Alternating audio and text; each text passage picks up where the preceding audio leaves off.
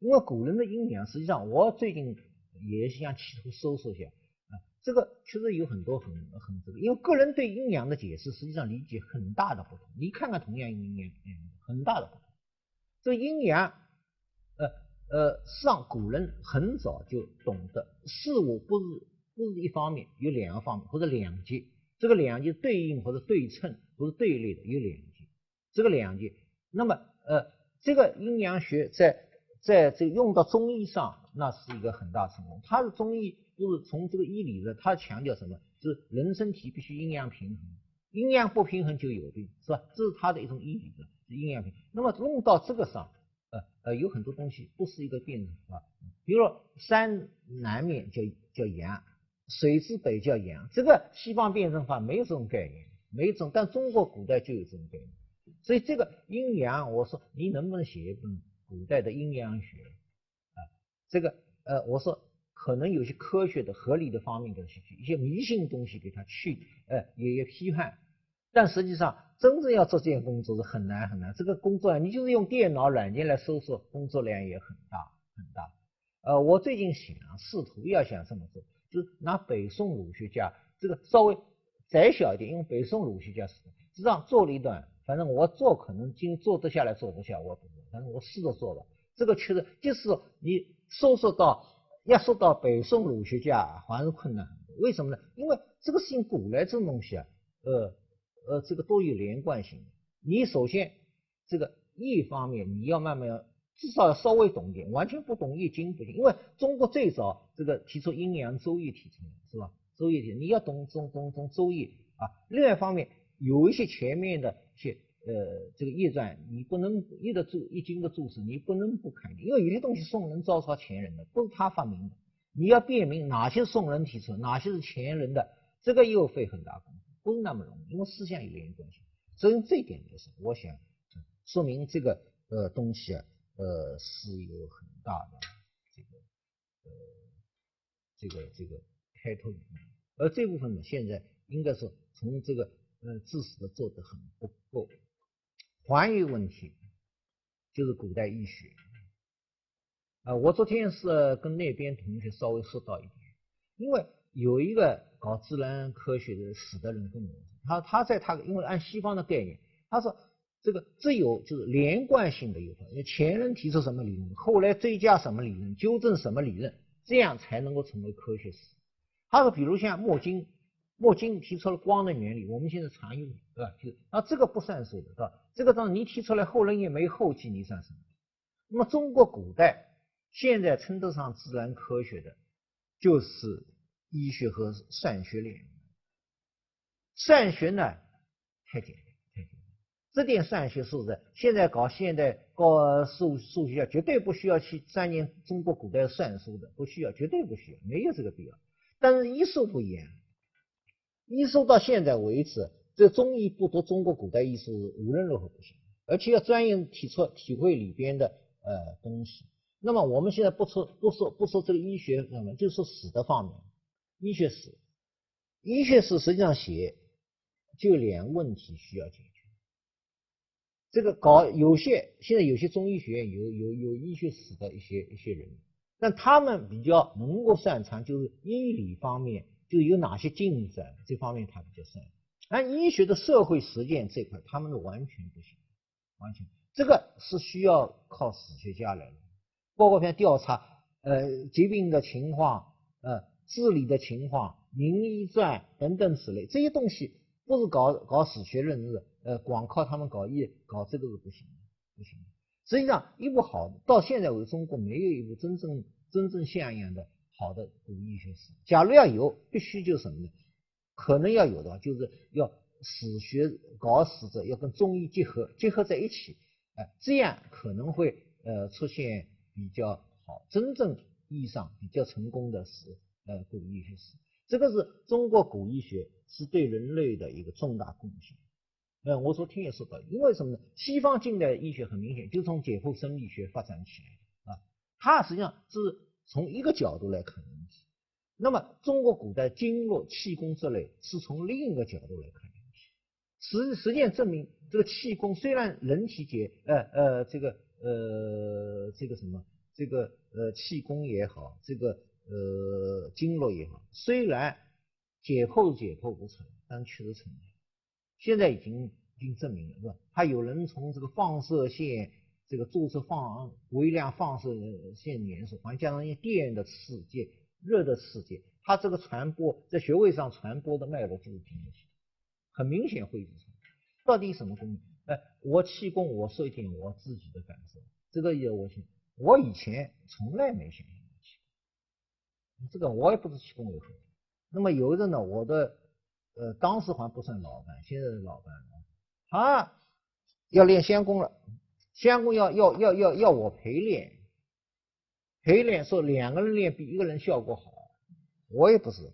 那么我一看这个东西就像做体操一样，那你做我我等于当中休息，我做一遍体操不就完了，是吧？做体操，一做体操，我跟他感受不一样，我真正感觉到这种气感，就两只手发麻发胀。这个做体操的时候是没有这种感觉，绝对没有。哎，发麻发胀，这是气感。这个实际上人体不一样，有的人有气感，有的人没有气感。而气功不能够说像这以呃这个呃什么法轮功这样什么呃包治万病，这个完全是胡扯，完全是胡扯，这个不可能。但实际上气功的开发利用，真正科学开发利用现在应该叫科学开发利用，应该什么呢？就说明。哪些东西，哪些人适宜气功，哪些人不适宜气功，哪些人用什么气功治什么病，都能够弄得很清清楚，而且什么机理都能弄清楚，这个是科学的开发。现在国外好像在进行这方面，也很重视。国外有些人好像，我们反而没做。那么从历史记载来说，这个气功啊这方面，这个呃这个这个书还是很多，还是很多。这方面，这个又是从史的方面怎么研究？这个气功的史啊，等等史，不能不说是一个一个一个这样。这里边也同样是啊。呃，下面再说说这个呃风俗史和和社会呃和妇女史的问题啊。这个风俗史呢，是后来近年来才提出来。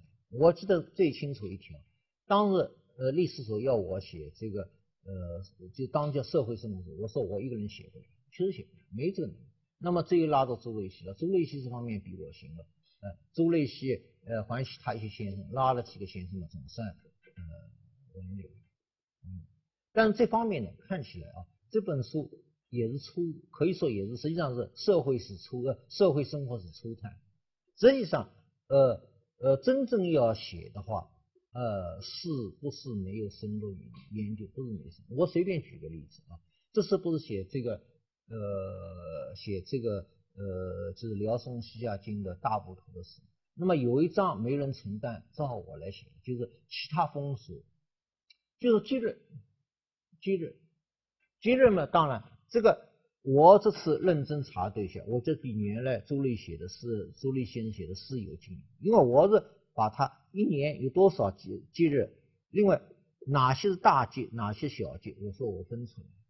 呃，他原来你们可以，原来这个社会生生活是没有这样，只是举了一些节日。那么这个就是，还比如说我原来写了这个巫师和占卜吧，因为巫师巫卜啊。那么在社会生活，呃，就是这次这新出来的这个是呃这个辽宋西亚经史的巫卜部分是杨倩苗先生写的，他因为他懂周易啊，所以他比我写的好，比我上了一个层次啊。所以这方面呢，看起来呃是。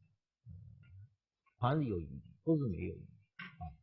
哎，还有妇女史，这个最早这个北京大学弄妇女史，叫我参加，我不敢去。我说我这个妇女史我不懂，但是我不能说反对是吧？反对反对妇女啊啊，这个不行是吧？啊，但是确实没有。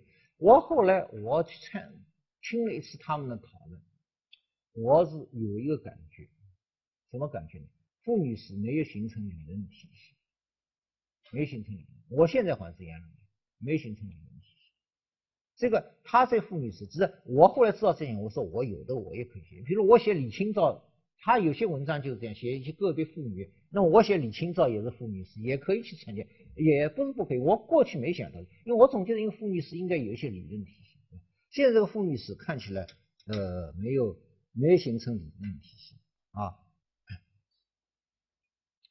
我这个呃看了一位一一位女士她写的书，我呢给她写了一个前言，呃里边强调了一条东西，这条东西看起来还是需要强调，因为妇女史的研究不可能不运用马克思主义的阶级论，不可能不运用啊，这是我给她提出来一条建议，嗯嗯。这个你没有不运用阶级论，不可能写好。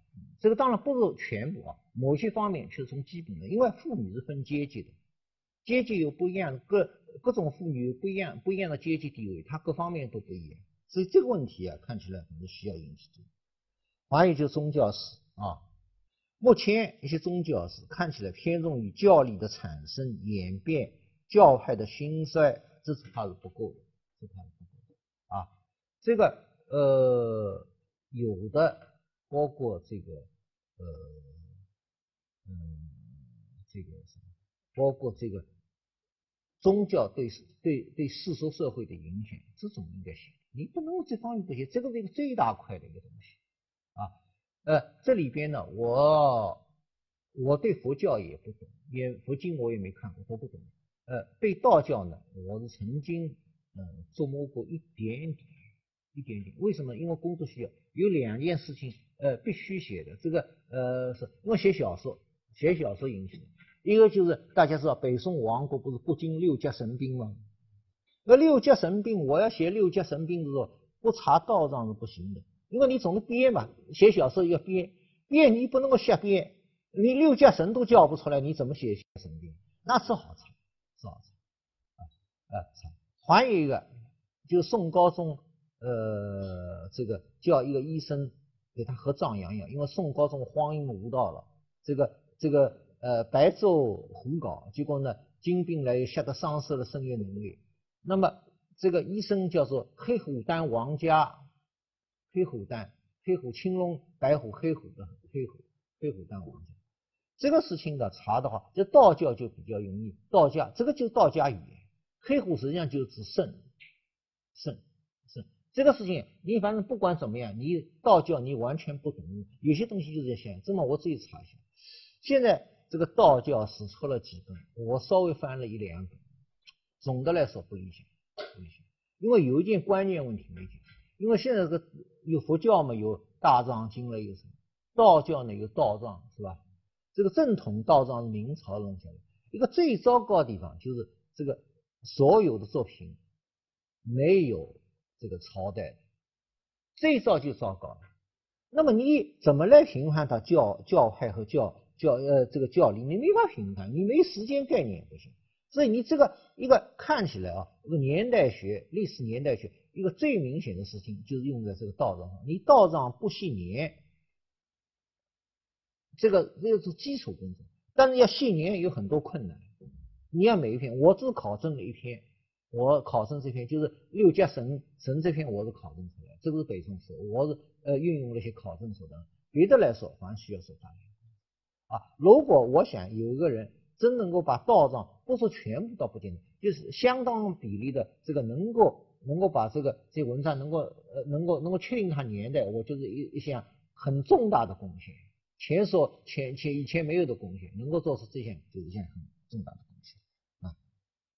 呃，对外交交流和国际关系史，这个事情呢，现在的国际关系史还是有人研究，但我总的觉得啊，这方面存在问题不少。这个也是就什么呢？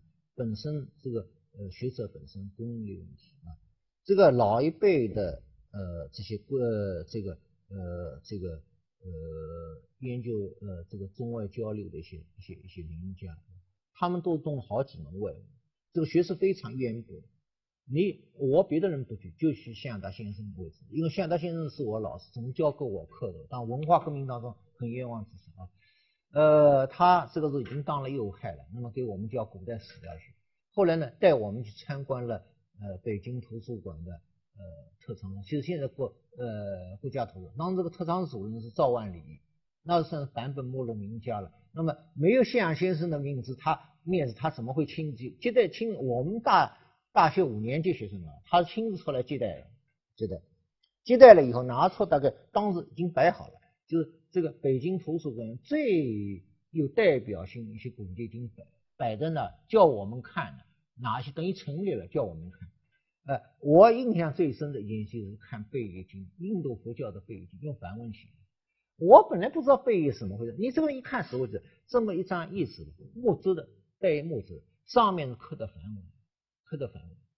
呃，我这下子领悟过来，这个有些国画里边，有些现在现现现在一些人用的国画啊，国画里边唐僧取经，这个马上驮了宪章书，这个完全就不懂历史了。哪会有宪章书啊？这个驮得来就是驮背经啊，这个唐僧过来就是一张张一纸弄在一起的，哪会有宪章书？这一下子就全弄懂了。然后呢，向达先生随便取了一一一个背就念起来，念念梵文，他念念起来就随手跟我们解解释。哎呀，我当时简直就是用一句话叫望之以为神，真神通啊！啊那些我们这个事情完全是他拿得来就就念，拿得来就念。这个他们这样，这个老一辈的，像向达先生、张新郎先生、冯承俊，都懂了好几门外文，真精通的。而且呢，对中国古史又是有相当深度的知识。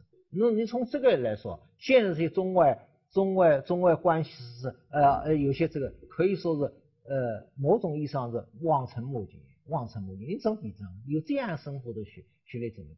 但有一条，这条我可以指出来，这个是一个程度，就是这个。对中外关系有一条线，明清以后的一条线，明清以前的一条，可以这么说。为什么在明清以前，中国和世界没成没连成一体？从明代开始，慢慢的连成一体这个不一样，不一样，不一样。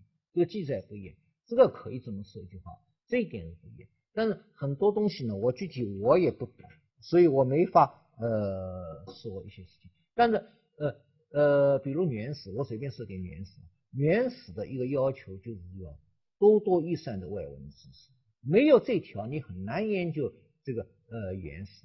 呃，有一个人搞阿拉伯文的叫宋宪，曾经对我说，好，他看了原始一些历史知道有些人是阿拉伯文，因为他懂阿拉伯文，知道阿拉伯文，我看不出来，是吧？他看出来，所以这里边的话，这个文字多多益善这方面的外文要求尤其要重，这样才能够这方面能够能够能够达到一个。更这个的要求。